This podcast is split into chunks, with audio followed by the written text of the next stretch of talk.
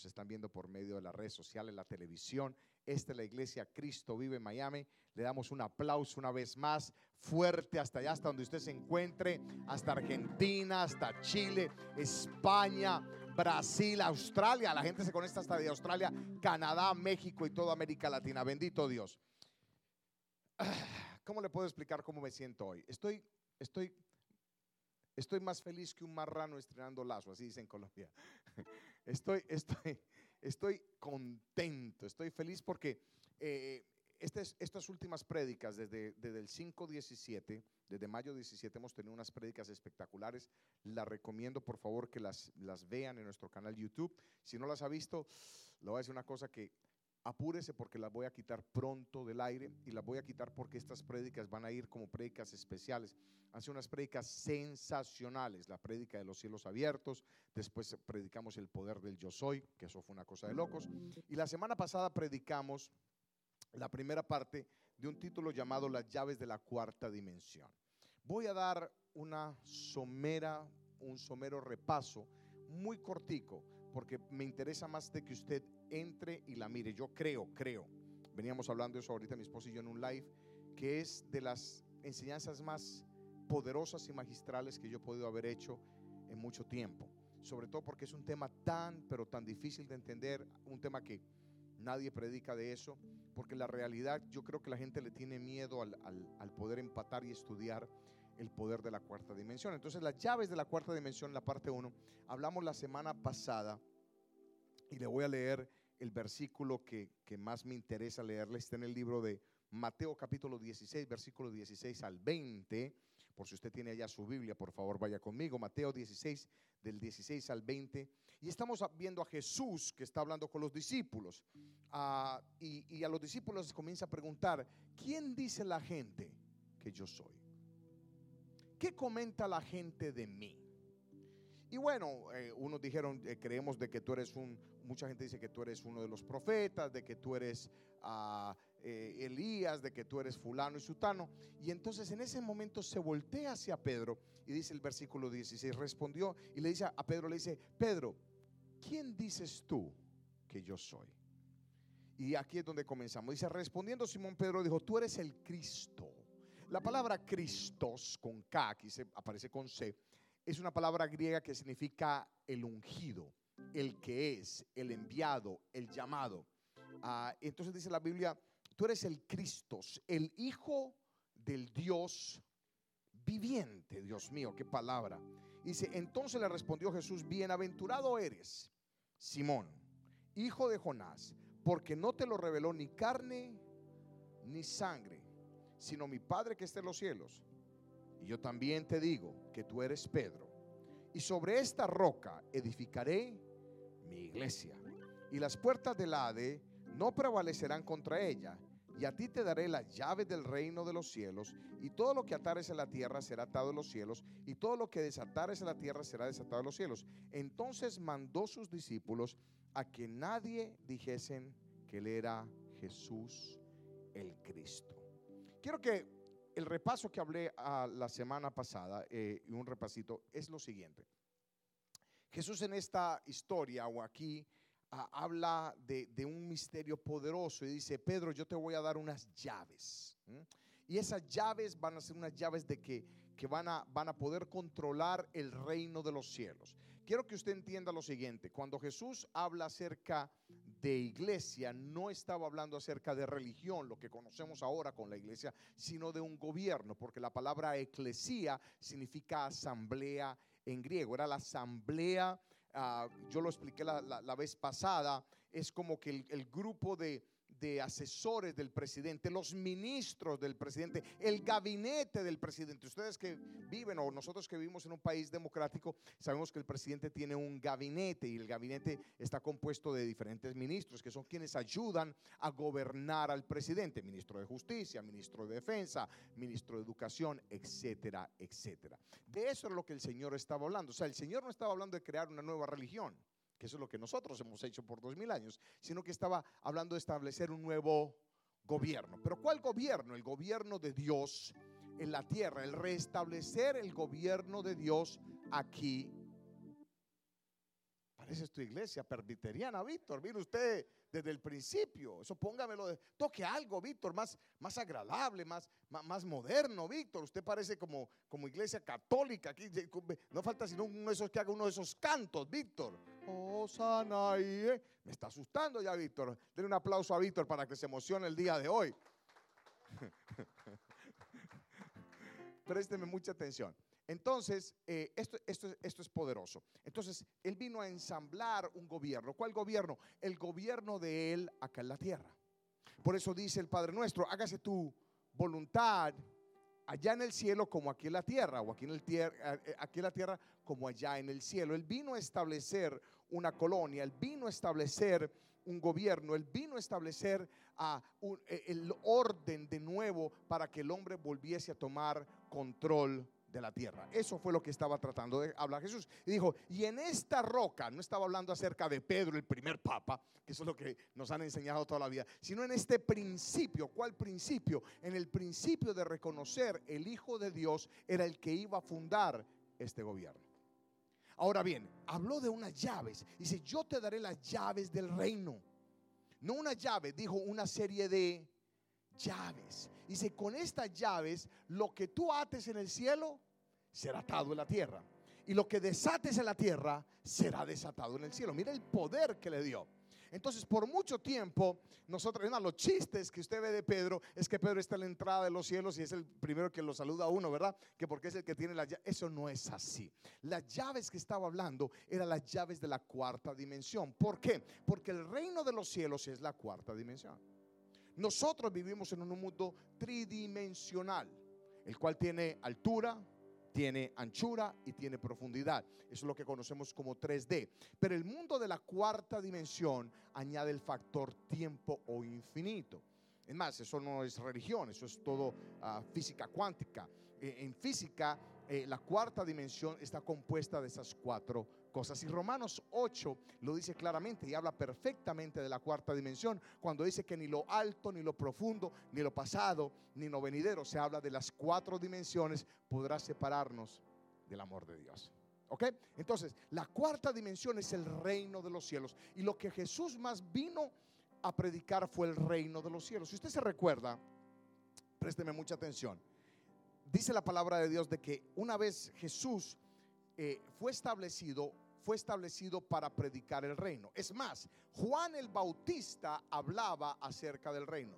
Arrepentíos, y la palabra arrepentirse significa metanoia, cambio de mentalidad. Dice, cambia tu manera de pensar, porque el reino de los cielos se acerca. Y cuando llega Jesús, dice, el reino de los cielos ya llegó. ¿Qué significa? La cuarta dimensión ya se abrió. Los cielos ya se abrieron. ¿Por qué esto es tan importante estudiarlo? Porque cuando usted se puede mover en la cuarta dimensión, los imposibles se vuelven posibles. E, en la cuarta dimensión no se necesitan milagros porque se vive un milagro. Dios mío, ayúdame. En la cuarta dimensión no hay pobreza, en la cuarta dimensión no hay tristeza, en la cuarta dimensión no hay enfermedad, en la cuarta dimensión hay vida y vida en abundancia. Y lo que quiso Cristo a venir es para que usted entendiera que usted puede vivir en esa dimensión, en dimensión de bendición, de prosperidad, de abundancia, de gozo, de salud, en una dimensión donde, usted, oh, dele, dele un aplauso a Dios si usted cree esa palabra. My God. Entonces, hablamos acerca de que el reino de los cielos es un, es un gobierno y es como una ciudadanía, es un país. Haga de cuenta, se lo pongo para que usted lo entienda como un país.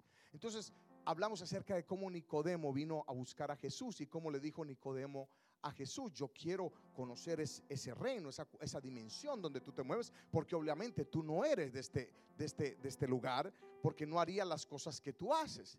Entonces Jesús le dijo, tienes que nacer de nuevo. Y nosotros hemos utilizado eso por dos mil años para hablar de religión y nacer de nuevo y que la salvación. Y nada de eso se trata. Lo que le estaba tratando de decir Jesús era algo muy sencillo. Si tú quieres ser parte de este gobierno, tienes que convertirte en ciudadano de esta tierra o de ese gobierno. Para que usted pueda ser partícipe de las bendiciones de un gobierno, usted tiene que volverse ciudadano de ese gobierno. Y lo que Dios le estaba diciendo, lo que Jesús le estaba diciendo es que tienes que nacer a esta ciudadanía. Hablamos también de que nosotros somos embajadores de Cristo, lo dice la palabra claramente. Y cuando usted es un embajador de Cristo, significa que usted representa un gobierno. Los embajadores son el país. Los embajadores no representan un gobierno, los embajadores son el país mismo en ese otro gobierno. Cuando viene el embajador de, de Israel, Estados Unidos, un ejemplo, esa embajada se convierte en Israel. O sea que cuando usted pisa esa embajada, usted está en Israel. Aunque Israel esté a 9 mil millas de distancia, si usted pasa la, entrada de, una de, de, esa embajada, usted se convierte inmediatamente en parte de ese gobierno. No lo puede ni siquiera tocar. ¿Por qué esto es tan importante? Porque cuando se meten con un embajador, se meten con el gobierno de ese embajador. Mire, usted le pueden hacer algo a cualquier ciudadano de cualquier país pero no le haga algo a un embajador de ese país. Porque hacerle algo a un embajador de ese país es una ofensa directa. Directa, una ofensa directa para ese país. Entonces, pero expliqué que los embajadores es algo interesante. Los embajadores no se defienden. Los embajadores no pelean. Usted nunca ha visto un embajador peleando.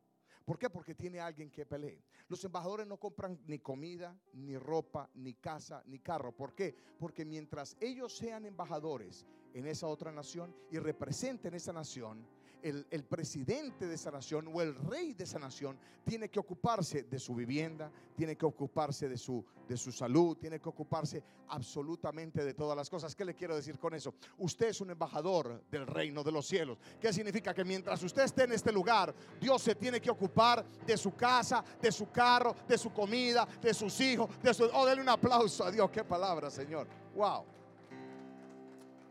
Dios mío hoy uh, hablamos un poquitico acerca de cómo en la cuarta dimensión, o, aquellos que han podido entrar en la cuarta dimensión pueden entrar en el factor del infinito o del tiempo.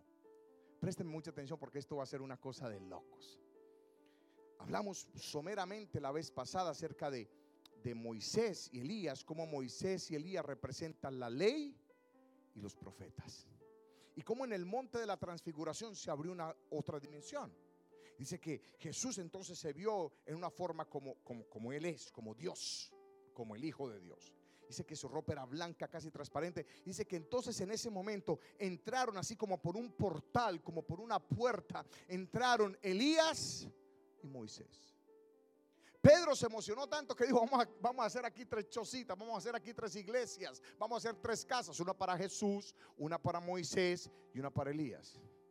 Y dice que mientras Pedro estaba hablando, se escuchó una voz en el cielo que dijo, este es mi hijo amado y a este tenés que oír. Y dice que cuando Pedro abrió los ojos, ya no estaban ni Moisés ni Elías. ¿Qué significa?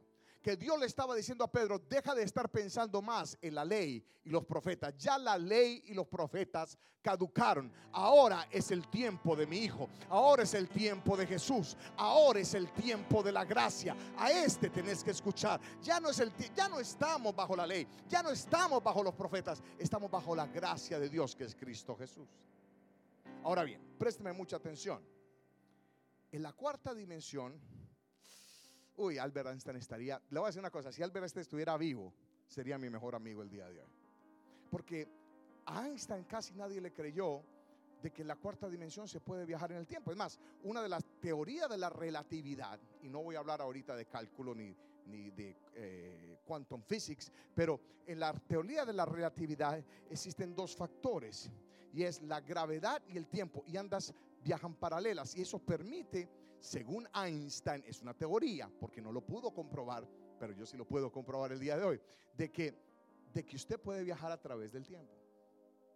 Entonces, cuando usted entra en la cuarta dimensión, usted entra en un infinito, entra en un lugar donde no hay ni pasado, ni presente, ni futuro. La, la Biblia lo llama el kairos de Dios, que significa el eterno presente. Ahora bien, ¿cómo yo puedo comprobar esto? Le voy, a enseñar en un segundo. En la cuarta dimensión se maneja el tema del tiempo.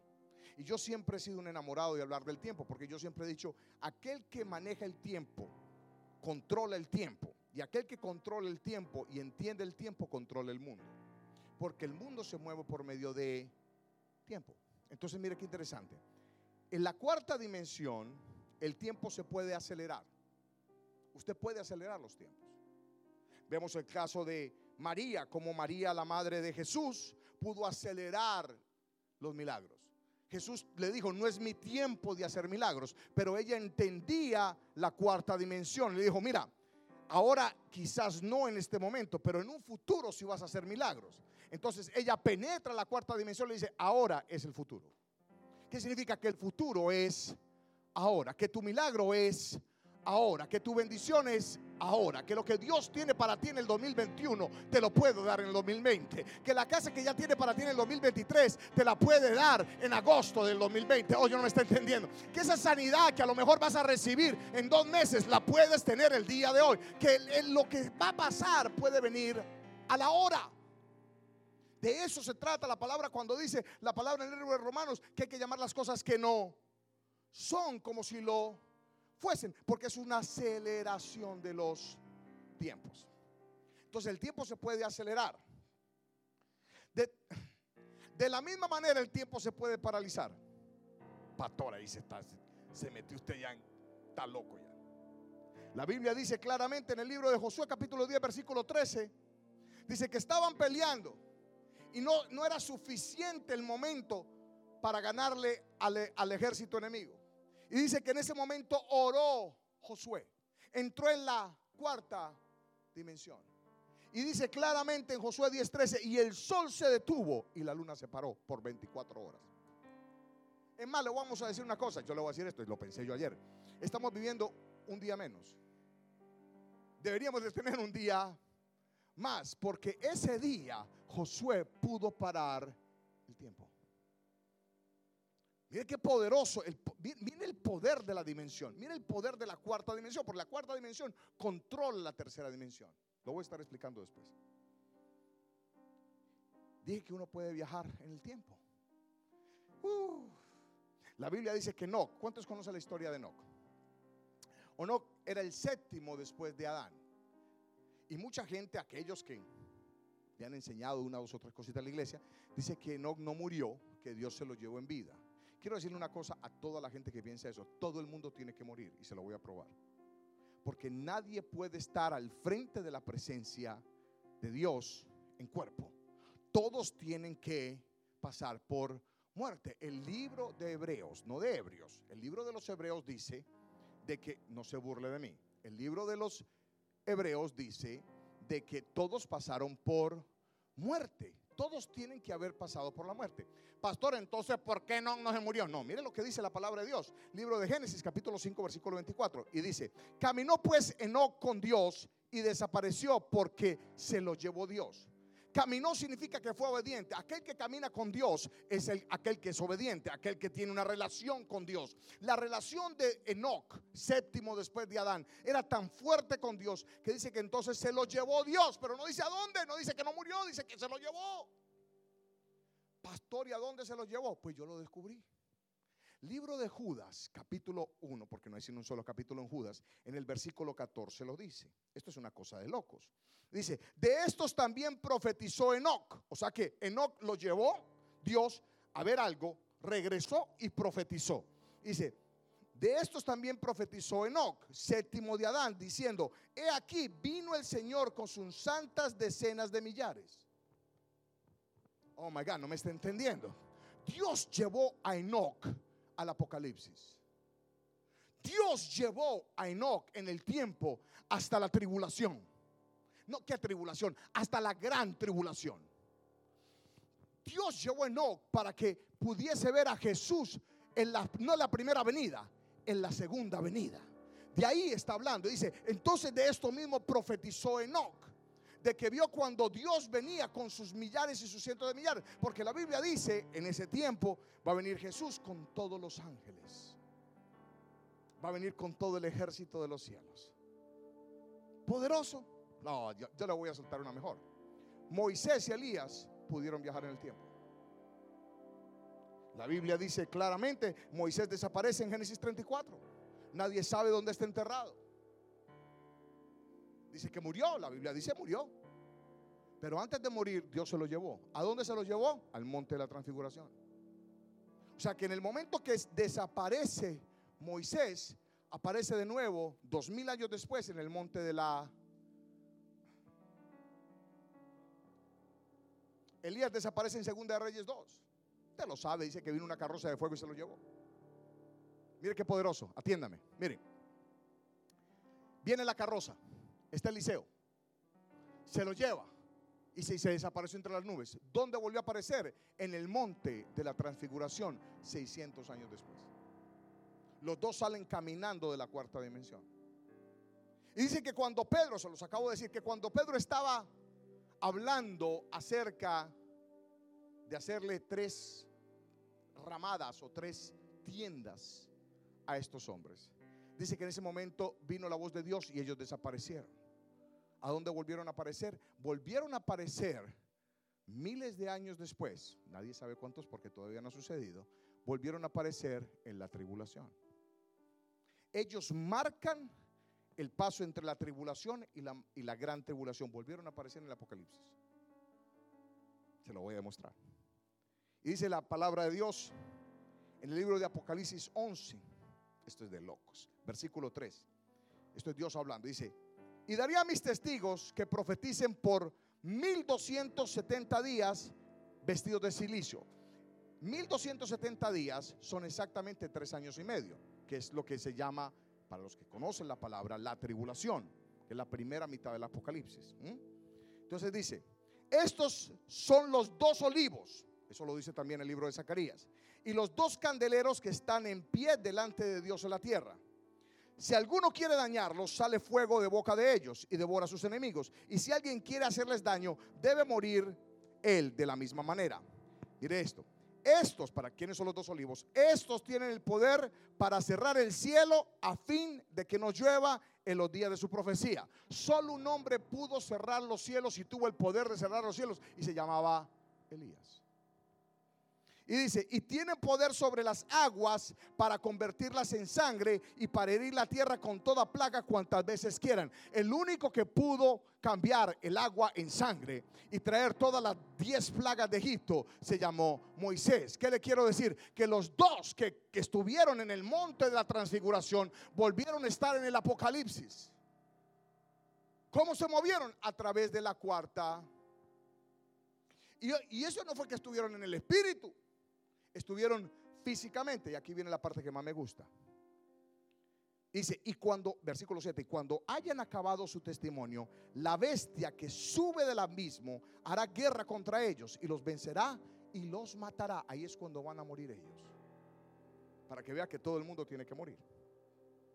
Y sus cadáveres estarán en la plaza de la grande ciudad, que en sentido espiritual se llama Sodoma y Egipto, donde también nuestro Señor fue crucificado. O sea que en la plaza de Jerusalén los van a matar. ¿Y sabe qué después dice eso? De que todo el mundo los podrá ver. En el momento en que fue escrito esto, que fue el apóstol Juan, ¿cómo se hubiese imaginado que todo el mundo lo iban a ver? Si estaban en Jerusalén, ¿cómo desde Roma lo iban a ver? ¿Cómo desde España lo iban a ver? ¿Cómo desde Estados Unidos lo iban a ver? Por eso mucha gente no pudo entender, pero ahora con la tecnología, usted sabe que si en este momento estuviesen los dos olivos, se lo fuesen a a fusilar o lo fuesen a decapitar en Jerusalén, estaría CNN, estaría eh, eh, Fox, estaría Univisión, estaría Telemundo, estarían todas las cadenas del mundo estarían enfocadas en eso y todo el mundo vería cuando esos dos hombres iban a ser muertos o iban a ser matados. Estamos acá. ¿Por qué le estoy hablando de eso? Porque es posible doblegar el tiempo en la cuarta dimensión. Y, y, quizá la que más me gusta el día de hoy usted puede ver el futuro en la cuarta dimensión. Mucha gente me ha hecho esta pregunta, pastor, yo he tenido ese déjà vu. ¿Cuántos de ustedes han tenido déjà vu? Levante la mano los que han tenido déjà vu. Usted ha visto que usted de un momento a otro, cuando pasa algo, dice, uy, caramba, yo esto lo había visto, ¿le ha pasado usted? Yo soy el único. ¿Verdad?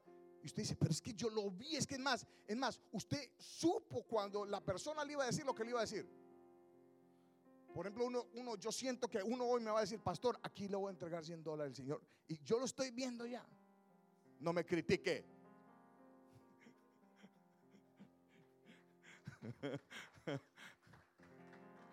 Ahí viene, ahí viene, No, pero en serio, en serio, usted se ha dado cuenta que uno, uno lo puede ver. ¿Cómo sucede eso? Eso es porque en algún lapso de su vida usted pudo entrar en la cuarta dimensión. Y lo pudo ver en la dimensión. Entonces cuando sucede la realidad, dice, wow, yo ya lo había visto. Ay, padre. Mire, hay un hombre que se llama James Templeton.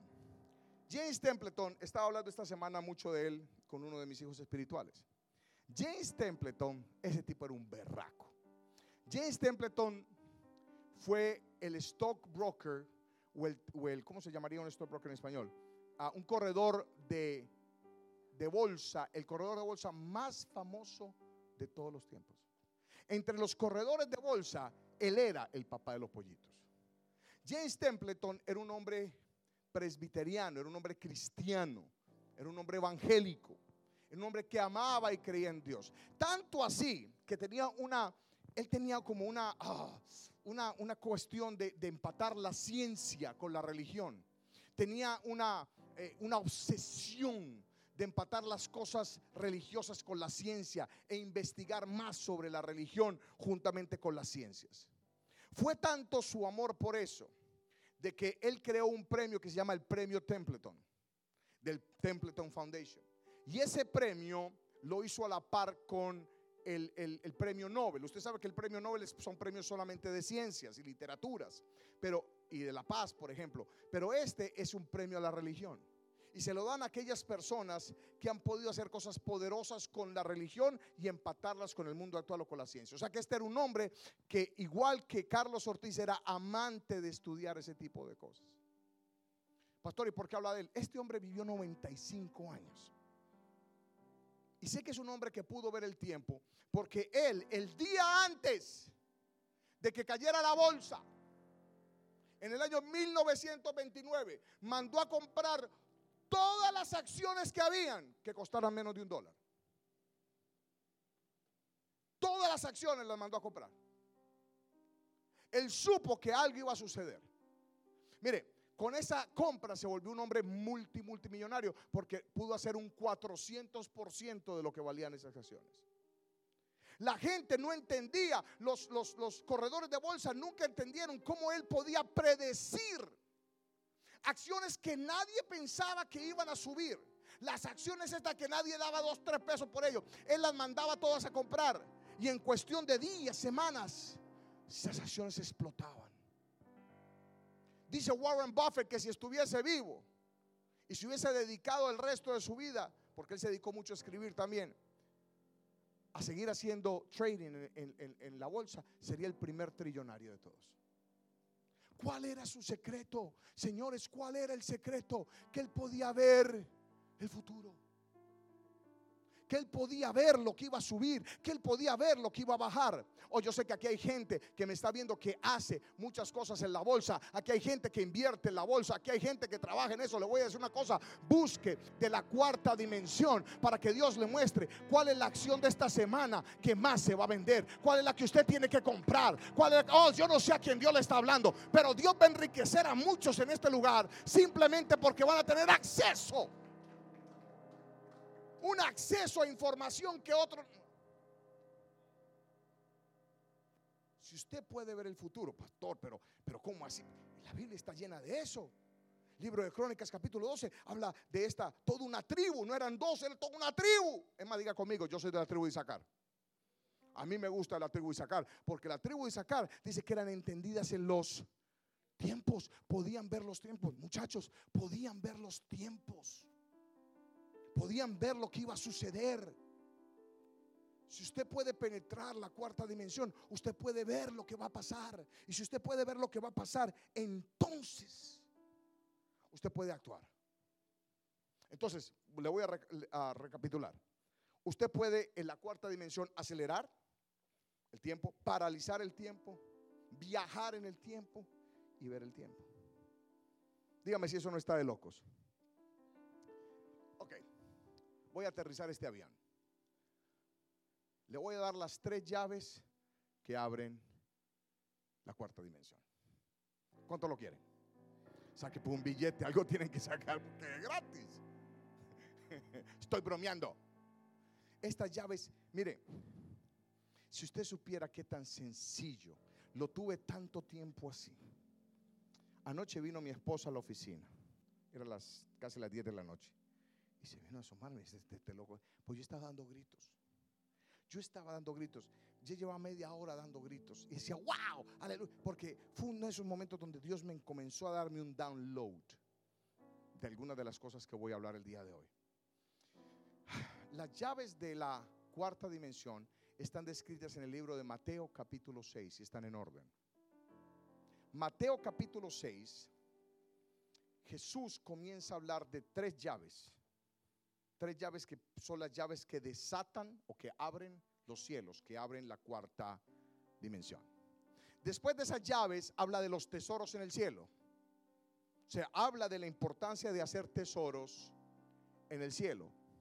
Y termina hablando de no preocuparse, porque cuando usted está y es parte de la cuarta dimensión y tiene acceso a la cuarta dimensión, usted no se preocupa de nada.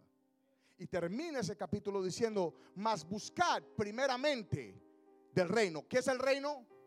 La cuarta dimensión. Más buscad primeramente de la cuarta dimensión, o sea, de hacer estas tres cosas que te he enseñado. Y dice, y todo lo demás será añadido.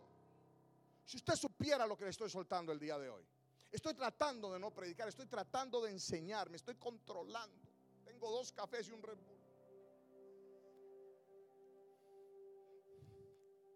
Por eso no quiero que Víctor me toque la música que a mí me gusta, porque sé que lo voy a predicar y tengo que enseñarlo. Tengo, míreme, tengo, tengo, yo, yo necesito que usted aprenda esto. Más que emocionarlo, necesito que lo aprenda. Porque a, raíz de esto va a cambiar los próximos 50, 60, 70, yo no sé cuántos años usted tiene de su vida. Literal. Entonces, Mateo capítulo 6 habla acerca de tres llaves. La primera llave es dar. Y lo dice claramente la versión nueva internacional, el dar. Dice el dar, el orar y el ayunar. El dar, el orar, el ayunar. La primera llave que abre la cuarta dimensión es el dar. Jesús lo dice. No hay nada más grande que poder desde que el mundo se creó, así me lo decía mi esposa anoche, desde que el mundo es mundo, Dios creó el mundo dando. Desde el principio y la fundación del mundo dio a su Hijo. No puede haber amor sin dar. Usted no puede decir que usted ama a alguien y no da. Por eso usted no puede decir que usted ama a Dios y usted no siembra y usted no ofrenda y usted no diezma. Es imposible. Por eso Jesús dijo, muchos me aman de boca de labios pero el corazón está lejos de mí. Cuando usted ama, usted da. Mire, es tan poderoso que el libro de Malaquías capítulo 3, el versículo 10, el versículo más famoso de todos cuando van a cobrar los diezmos y las ofrendas. Que aquí nunca lo decimos, pero se lo voy a leer porque es importante. Esto es Dios hablando. Dice, trae todos los diezmos. ¿Qué tienen que traer? Los diezmos al alfolí. Este es el alfolí. Y hay alimento en mi casa. Y dice el Señor, y probadme ahora en esto. Dice, dice Jehová de los ejércitos. No, no, no, no lo dice el presidente de los Estados Unidos. No lo dice ni su papá ni su mamá, ni se lo dice su pastor, lo dice Jehová de los ejércitos. Probadme en esto, si no abriré las ventanas. La palabra correcta es compuertas. Dice, si no abriré las compuertas de los cielos y derramaré sobre vosotros bendición hasta que sobreabunde no sabe lo que es eso. Yo nunca he visto un diezmador que le haga falta un centavo. Yo conozco ofrendadores que le hace falta. Yo conozco cristianos que alaban a Dios o que vienen a la iglesia y viven de mes a mes y les hace falta. Y la razón por la cual no pueden con su vida y no han pasado esa colina es porque tienen miedo de dar, porque están tan apegados a lo que Existe una historia en la Biblia, y es la historia que está en Marcos capítulo 10, y habla del joven rico. ¿Cuántos conocen la historia del joven rico? La historia del joven rico es una de mis historias favoritas, porque la Biblia dice que Jesús, Jesús tenía varios círculos. Tenía el círculo de los tres, Pedro, Santiago y Juan. Tenía después a los doce, que era el círculo más íntimo. Después tenía los 70 y finalmente tenía a los 120. Esto era gente que andaba con Jesús para arriba y para abajo. Pero vino una vez uno de los 70, o sea, que no era parte de los discípulos, y le dijo, Señor, yo quiero ser parte del reino. Señor, yo quiero entrar en la cuarta dimensión. Entonces Jesús le hizo una serie de preguntas. Le dijo, le dijo, ¿tú ofrendas? No, primero le dijo, tú oras. Y, oh, claro que oro todos los días. ¿Y tú ayunas? No, hombre, yo soy el maestro de ayunar. Y dice, y ayudo a las viudas. Y yo, mejor dicho, yo soy, me doy golpes de pecho. Yo sigo la ley. Así le dijo, yo la sigo así, miren, uno por uno. O sea, Jesús le hizo las preguntas para abrir las llaves de los cielos. Le preguntó si oraba, préstame mucha atención. Le preguntó si ayunaba y dijo que sí. Pero entonces le hizo la tercera. Le dijo, una cosa te falta. Yo me imagino que el hombre se, dijo, una cosa, ¿qué cosa? Me dice, que agarres todo lo que tienes y se lo dé a los pobres. Agarre tu cruz y sígueme. Y dice que en el mismo instante el joven rico, ¿tú sabes qué hizo? Se entristeció. Mire, mire, mire, esta cámara, míreme. Se entristeció. Haga carita de triste allá. Porque cuando el Señor le pide unos platos, ¿sabe uno cómo hace? Y se entristeció. Y dice, ¿sabe por qué se entristeció? Y dice la Biblia claramente, porque tenía mucho. Después viene a los discípulos y les dice lo siguiente. Y esto es una de las cosas que me tenía anoche gritando. Y dice, qué difícil. Mire lo que dice, qué difícil es que un rico entre en el reino de los cielos. Wow. Mire, versículo 22. Le dice, al oír esto el hombre se desanimó y se fue triste porque tenía muchas riquezas. Versículo 23. Jesús miró alrededor y les comentó a sus discípulos, qué difícil es para los ricos entrar en el reino de Dios. O sea, qué difícil es para los ricos accesar a la cuarta dimensión. Y dice, qué difícil es entrar al reino de Dios, repitió Jesús. O sea, lo dijo dos veces.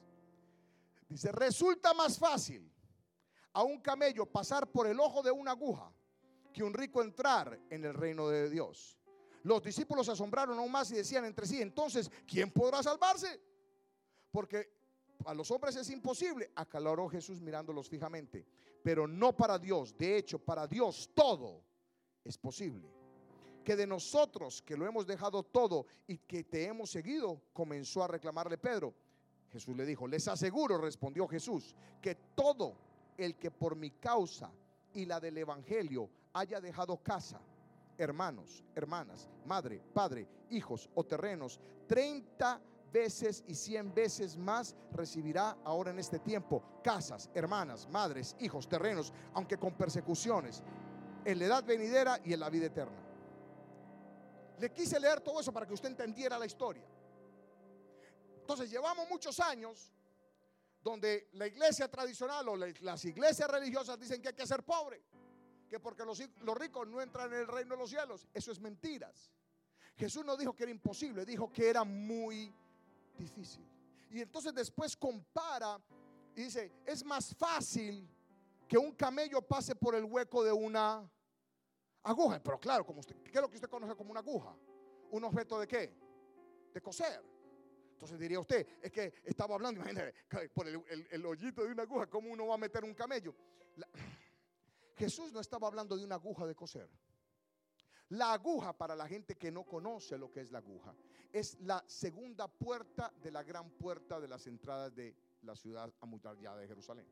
O sea, en Jerusalén, yo he estado en Jerusalén, hay unas puertas enormes. Esas puertas en la hora de la tarde, al caer el sol, se cerraban y solamente dejaban una puerta auxiliar, también bastante grande, pero obviamente más pequeña, la cual la llamaban la aguja. Entonces, cuando venían los, los, mercaderes y llegaban tarde, obviamente no se querían quedar fuera de la ciudad, tenían que entrar en la ciudad. Entonces tenían que pasar el camello por la aguja. Y pasar el camello por la aguja era complicado. ¿Por qué? Porque había que descargar el camello. Oh, no entendió eso. El camello podía pasar, pero la carga no podía pasar. O sea que el camello había que descargarlo, pasar el camello y volverlo a cargar. ¿Qué le estoy tratando de decir? Lo que el Señor te está diciendo es, para accesar la cuarta dimensión, tienes que descargarte de todo lo que tienes. Para entrar en la cuarta dimensión, no puedes apegarte a las cosas terrenales. Por eso después habla el Señor de hacer riquezas en el cielo y no aquí en la tierra porque estamos tan pegados a las cosas de la tierra que no podemos ver lo que está en los cielos. Mire, este joven no pudo entender de que Dios podía darle mucho más de lo que él ya tenía de que Dios tiene más para darte que tu capacidad para recibir. Que Dios tiene en su mano más de lo que tú tienes en la tuya. Que si tú le das a Dios lo que tienes en tu mano, Dios te va a dar lo que está en la mano de Él. Y quiero decirte que en la mano de Dios cabe mucho más. Come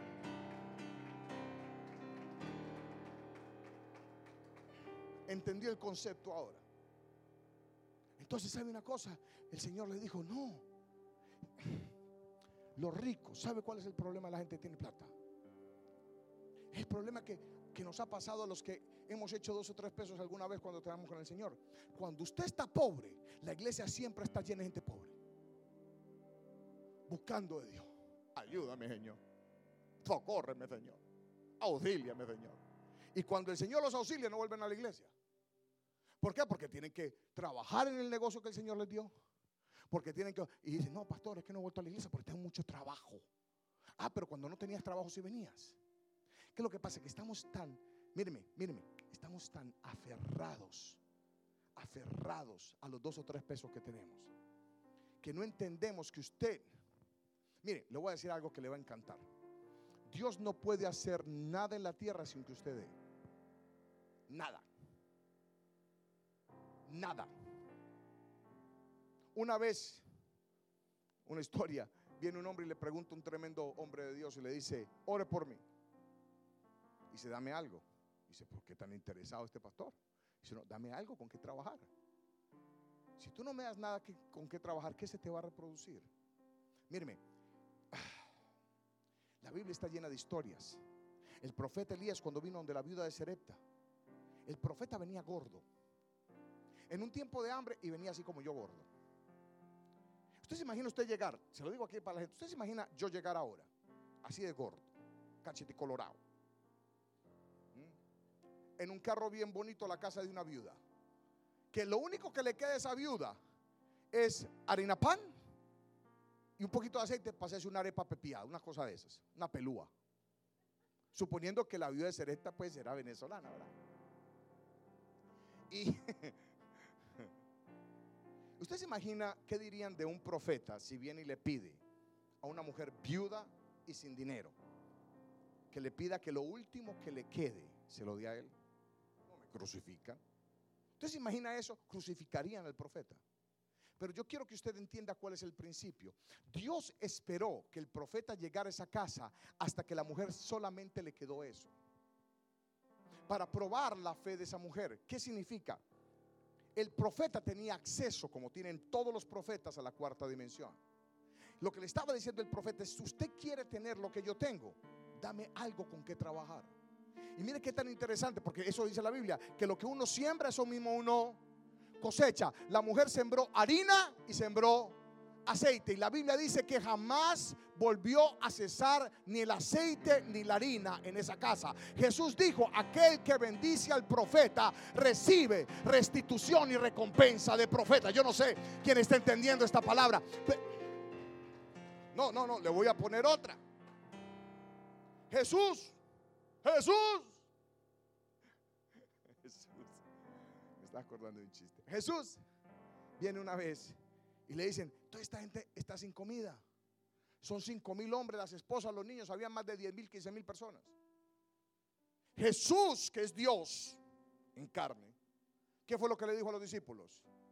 Ved y mirad cuánto pan tienes. O sea, le tuvieron que traer a Jesús algo con que trabajar. No le pida a Dios nada que usted no está dispuesto a darle para que Él trabaje. Jesús, ay Padre Santo, ayúdame. Ahorita voy a hablar de la oración. Jesús está cansado de la gente que no hace no pedir y no da. El principio de dar es el primera, la primera de las tres llaves. Antes de hablar de la oración, antes de hablar del ayuno, Jesús habló de dar, porque es imposible recibir lo que no has dado.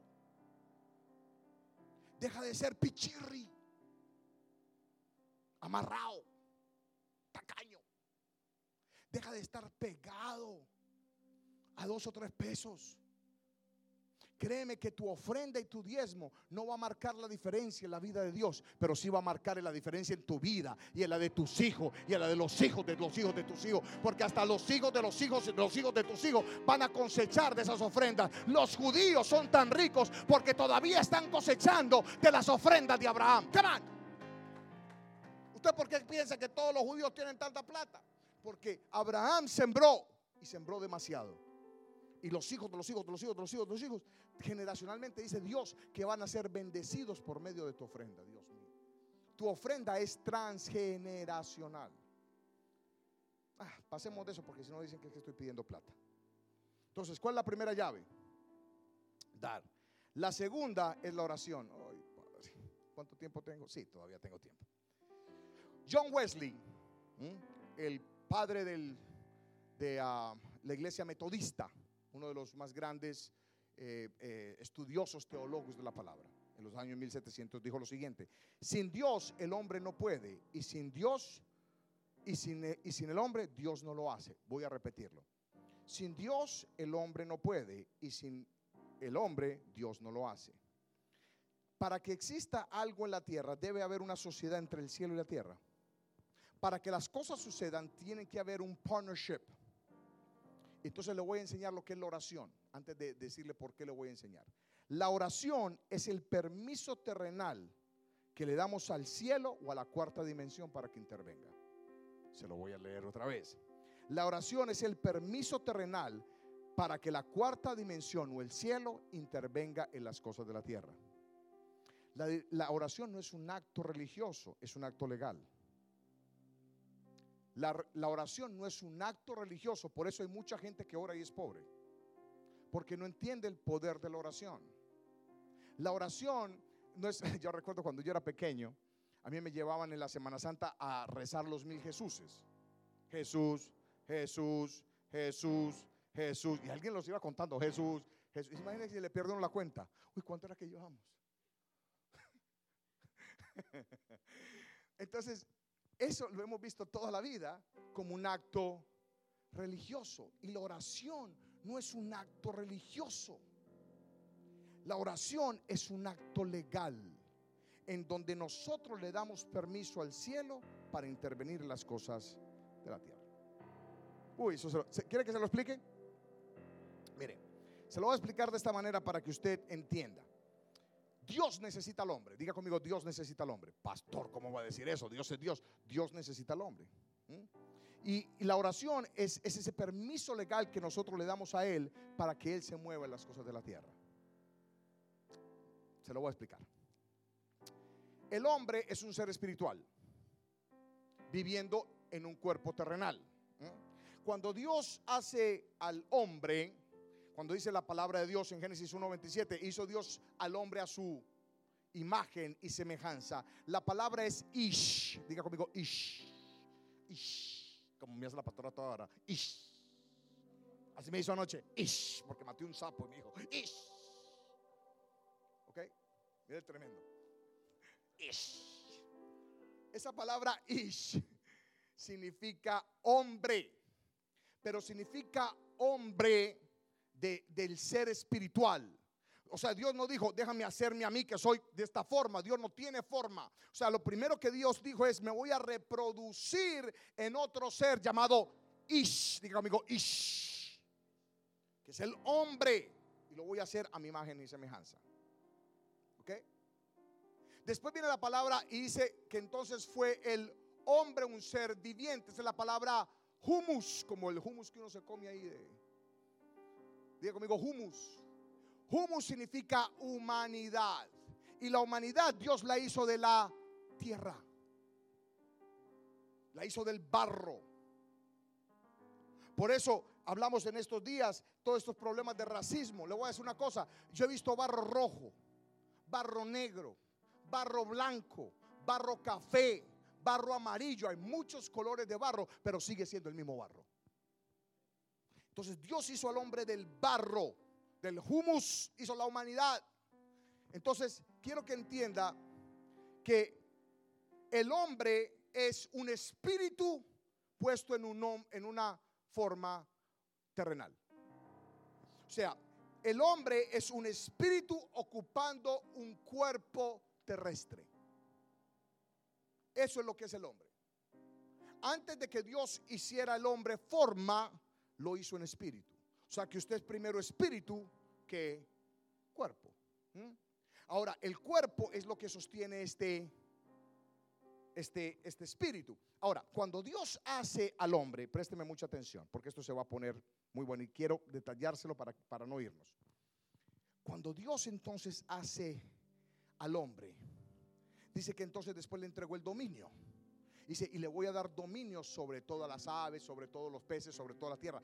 En el momento en que Dios le da dominio al hombre, crea una ley. Y la ley es de que el hombre es el que tiene, ¿quién, quién es el que tiene el dominio sobre la tierra? El hombre. ¿Qué significa que Dios ya no tiene el dominio? Dios le entregó el dominio al hombre. Y le voy a decir una cosa, cielo y tierra pasarán, mas su palabra no va a pasar. Él no puede pasar por encima de lo que él estableció. Ok, ¿qué significa? Que el cuerpo hace que el espíritu se convierta legal en esta tierra. Lo que usted le da legalidad y gobierno sobre esta tierra es su cuerpo, no su espíritu. No sabe lo que le estoy enseñando el día de hoy. Por eso el diablo se, yo me imagino que el diablo se rió cuando, cuando Dios le dio el dominio al hombre. Dijo, uy, este me lo voy a vacilar. Porque sabía que Dios no podía interferir. Se lo voy a probar. ¿Por qué Dios no interferió cuando la flacuchenta esa de Eva comió la fruta? Langaruta, flacuchenta. Porque yo me la imagino una flacuchenta. Pues tenía hambre, pues una muerta de hambre. ¿Por qué Dios no se metió y la paró? ¿Por qué Dios no agarró y dijo, hey, quieto ahí, Satanás? Como le dicen así los culebreos a la culebra. Quieta, Margarita, animal salió de la selva. A la catrusca, trusca. ¿Verdad que no lo hizo? ¿Por qué? Porque Dios no tenía legalidad. El diablo sabe que lo que a nosotros nos hace especial no es el espíritu aquí en la tierra. Lo que a nosotros nos hace importantes en la tierra es el cuerpo. Y es tanto así de que él engatusa una serpiente para que la serpiente le preste su cuerpo. Para él ocupar como espíritu un cuerpo. Por eso es que hay tanta, ah, eh, ¿cómo se llamaría eso? Oposición y hay tantas personas que están eh, eh, endemoniadas. Porque el demonio necesita un cuerpo para poder operar ¿dónde? Aquí en la tierra. El espíritu sin el cuerpo no puede operar aquí en la tierra. Pastor, ¿por qué nos está enseñando todo eso? Porque quiero que usted entienda que para que algo opere en la tierra, se necesita un cuerpo, se necesita de usted. De resto Dios no lo puede hacer. Y no lo puede hacer porque Él no sea Dios o porque carece de poder, no, sino porque Él estableció una ley y Él no puede ir por encima de su ley. Él no puede ir por encima de su palabra. Si no, entonces nosotros no tendríamos lo que llamamos libre albedrío. Quiero que entienda esto. Esto, esto. esto va a ser una cosa loca lo que le voy a Estoy a punto de soltarlo. Estoy enseñando todo esto teológico para que usted pueda aprender la profundidad de lo que le estoy enseñando. El hombre cae. La humanidad entera cae. Simple y llanamente porque una persona no tuvo la fortaleza en la carne de dominar la tentación que le trajo Satanás. Ahí fue que vino la caída del hombre. Pero mire qué poderoso. Y sí, Dios no pudo interferir. Pero lo que el diablo se le olvida es que Dios sí puede hablar, profetizar y declarar. Y lo que Dios le dijo al diablo después fue una cosa de locos. Porque cuando Dios maldice a la serpiente, por haber prestado su cuerpo, cuando maldice a la mujer por haber caído, cuando maldice al hombre por no haberle dicho, entonces le dice a la serpiente, ahora te voy a decir lo que va a suceder. Está, está bien, yo estoy parafraseando esto. Está bien, me agarraste porque no podía, porque ella tiene el cuerpo, porque yo soy espíritu y no tengo legalidad allá en la tierra. Pero mira lo que te voy a decir.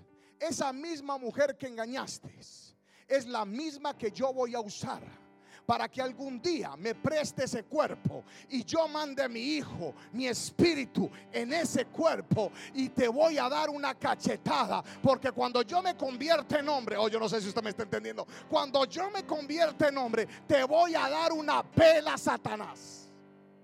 Y eso fue lo que hizo. Mm. Pastor, ¿por qué nos enseñó eso? Porque quiero que usted entienda que Dios nos necesita a nosotros para cumplir sus designios en la tierra.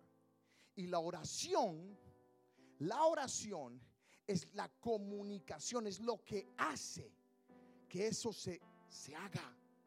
O sea, cada vez que usted ora, usted no sabe el poder que tiene su oración. Si usted sabe ahora que entiende por qué su oración tiene que ser tan poderosa. Porque en ese momento usted le está dando a Dios la autoridad para moverse en su vida, para moverse en su casa, para moverse en sus finanzas. Pero ¿sabe qué es lo que le voy a decir? La mayoría de la gente no ora. Yo conozco más gente que ofrenda que ora. Yo conozco más gente que diezma que ora. Yo conozco más gente que viene a la iglesia que ora. El problema más grande entre los cristianos es que carecemos de oración. ¿Y por qué le estoy diciendo esto? Porque ustedes lo saben, el servicio que menos la gente atiende en una iglesia son los servicios de oración. Si yo digo que voy a hacer un servicio de empresarios, se llenan las líneas. Pero vaya a ver usted el martes por la mañana cuánta gente se conecta. ¿Mm? Porque no queremos orar. Y la Biblia es clara, pedid. Y se os dará. Si usted no pide, no se le va a dar absolutamente nada. Voy a terminar con esto porque no terminé el tema del ayuno, lo termino en la próxima. Ah, esto es muy poderoso. Esto es demasiado poderoso. De ahora en adelante usted tiene que entender que la oración abre la cuarta dimensión porque nos acerca más a Dios. Porque podemos tener esa comunicación con Dios. Por eso para Jesús por cada milagro que hacía, oraba tres y cuatro horas. ¿Qué era lo que más Jesús hacía? Orar y ayunar. ¿Por qué? Porque él sabía que cuando él oraba se abrían los cielos. Papá te está diciendo, háblame. Tienes un hijo rebelde, dame la autoridad. Tus finanzas están malas, dame la autoridad sobre ellas. Tu trabajo no está bien, dame la autoridad emocionalmente no estás bien, dame la autoridad. Cuando tú me des la autoridad, entonces yo voy a poder operar en aquellas cosas que tú me estás pidiendo. Es más, le voy a decir por qué el ayuno, porque es el más chiquito de todos. ¿Sabe por qué el ayuno es la tercera? Porque usted con el ayuno pone la carne a un lado y lo que opera en usted es su espíritu. Por eso hay que ayunar, porque cuando usted ayuna, entonces usted está poniendo a un lado sus deseos carnales y dejando que entonces Dios lo ministre a usted en su espíritu. Y cuando usted está en el espíritu se abre la cuarta dimensión. Jesús antes de ir a predicar, antes de ir a hacer milagros, después de que fue bautizado, dice la Biblia que lo primero que hizo fue entrar en dónde? En el desierto. ¿Cuántos días entró en el desierto en ayuno? 40 días. Y sabe una cosa que cuando vino el enemigo a tentarlo, y con esto cierro porque me encanta, de todas, de todos para mí, para mí. Yo pensaba que era de las tres tentaciones, la de los reinos fue la más tremenda. No, la más tremenda de todas las tentaciones fue la segunda. Porque ¿sabe qué es lo que hizo Satanás? Dice que lo llevó a la cúpula del templo y le dijo, lánzate. ¿Por qué le dijo que se suicidara? ¿Por qué, ¿Por qué Satanás tentó a Jesús con el suicidio? Ah, yo sé que esa palabra nunca la ha escuchado usted en la Biblia, suicidio. Satanás tentó a Jesús con suicidarse.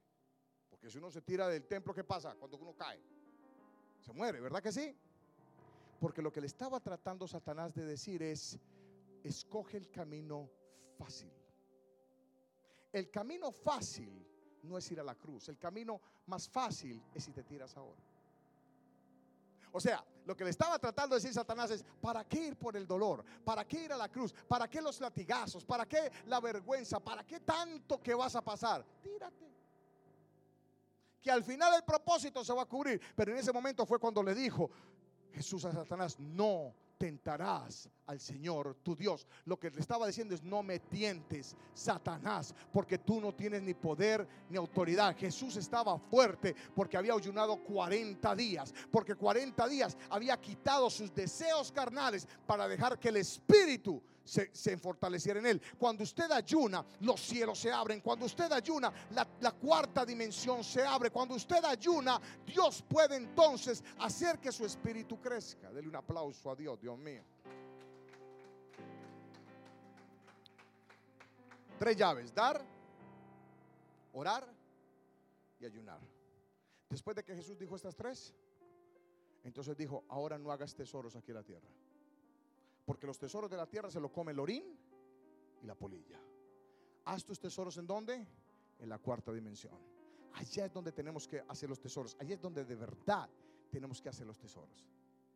Y termina diciendo, ahora no te preocupes ni de qué vas a comer, ni de qué vas a vestir. Porque los incrédulos son los que se preocupan de esas cosas. Mas tú, a ti te digo, mas tú, buscad primeramente del reino de Dios, que es la cuarta dimensión. dice, y todo lo demás, ¿qué son todo lo demás? O todas estas cosas, la casa, la renta, el carro, la gasolina, la comida, la ropa, las vacaciones, y todo lo demás será añadido. ¿Usted quiere que se le añada todo en su vida? De, ore y ayune. Dele un aplauso a su Dios, Dios mío. Wow.